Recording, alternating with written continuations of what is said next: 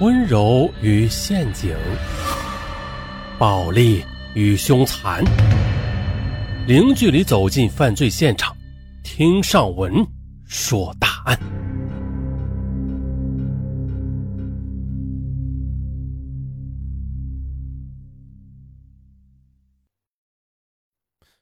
今天的这起案件说的是济南的一个高官，一个副省级的高官。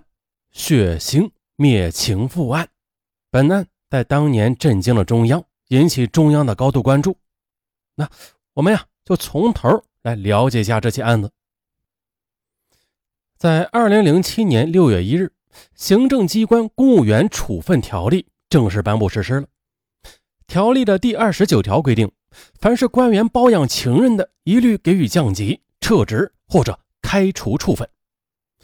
此条例无疑是悬在那些企图越轨官员头上的达摩克利斯剑，而这把利剑就被一些别有用心的人拿来所用。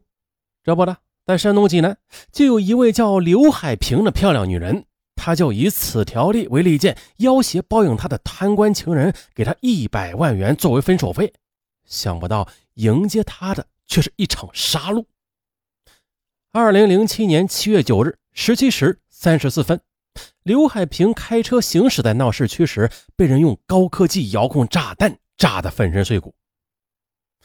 而济南被称为中国治安最好的城市之一，所以呢，这起发生在闹市区的惨烈爆炸案立刻引起中央的高度关注。公安部组织专案组彻查真相。五天后，案情迅速告破。令所有人惊讶不已的是，杀害刘海平的幕后凶手竟然是副省级的高官。他就是济南市人大常委主任段义和。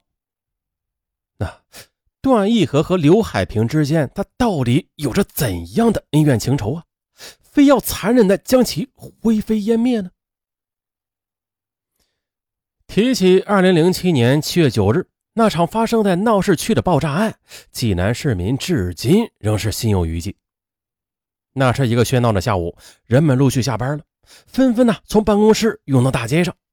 这时候啊，一辆挂着公安内部牌照的蓝色思域汽车穿梭在车流中。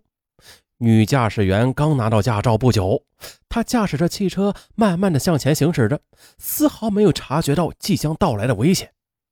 而她的车后一直尾随着一辆车，里边的乘客却时刻的监视着她的一举一动。十七时三十四分。当思域车行驶到济南建设中路时，突然的，思域车不小心的和一辆捷达的的士刮擦，让所有人意想不到的事情发生了。啊！就在两车相碰的那一刹那，一阵激烈的爆炸振聋发聩，巨大的气浪将女驾驶员撕的也是粉身碎骨，上半身被抛出几十米开外，方圆数十米的范围全部是血水和碎尸。爆炸引起熊熊大火，将两车包围了。幸亏的士司机机灵啊，在身受重伤的情况下，挣扎着逃出了死亡陷阱。眼前的这一切吓得周围市民目瞪口呆，以为是发生了恐怖袭击呢，啊，纷纷的逃散。可是的，谁也没有发现，在后边跟踪车辆上那个监视女驾驶员的男子，在看到眼前的惨状之后，便悄悄的离开了。消防车、警车、救护车呼啸着一路赶来，很快的，两辆车的大火被扑灭，但是呢，都只烧的只剩下乌黑的外壳了。现场惨不忍睹，因为案情重大，警方又展开了缜密的侦查。根据现场留下来的炸药的痕迹和爆炸的威力，警方最终确认，这是一起有预谋、有目的的高科技刑事案件。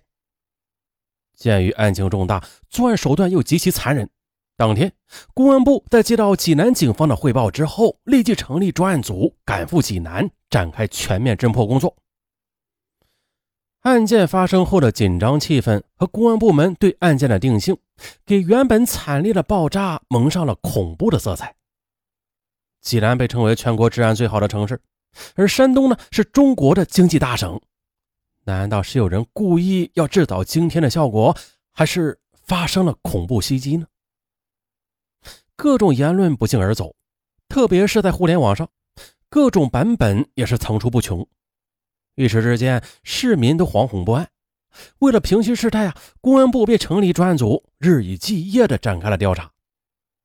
很快的，受害女驾驶员的身份也得到确认了，她是济南市国土资源局的女干部刘海平，刚满三十一岁，是一个普通的公务员。哎，那她怎么会开着挂着公安内部牌照的私家车呢？专案组顺着这个疑点往下摸，秘密调查刘海平的私人关系和公安牌照的来历。很快的，济南市公安局治安支队三大队副大队长陈志进入了专案组的视线。根据调查，刘海平的公安牌照就是陈志弄的，而且陈志是毕业于警官学校，是公共安全专家，他懂得使用遥控爆炸常识。于是，专案组立刻的将陈志给拘留了。接着。在铁的事实和证据面前，七月十一日晚，几次三番否认作案的他，终于低下了头。对遥控高科技炸弹置刘海平于死地的犯罪行为，也是供认不讳。然而呢，他供认出雇佣他的幕后凶手，却让所有人都大吃一惊。因为呢，他就是在济南政坛官位显赫的副省级的高官，济南市人大常委主任、党组书记段义和。七月十三日，公安部专案组在掌握大量证据的前提下，将段义和带到北京突审。段义和交代了自己的罪行，案件终于告破，济南又恢复了往日的宁静。人们在长舒一口气的同时，也是疑惑重重。官居显位的段义和已经六十一岁了，在人生的黄昏，他为什么还要制造一起惊天动地的汽车爆炸案呢？这不合乎情理啊！但是这一切呀，都要从他和刘海平的孽缘说起。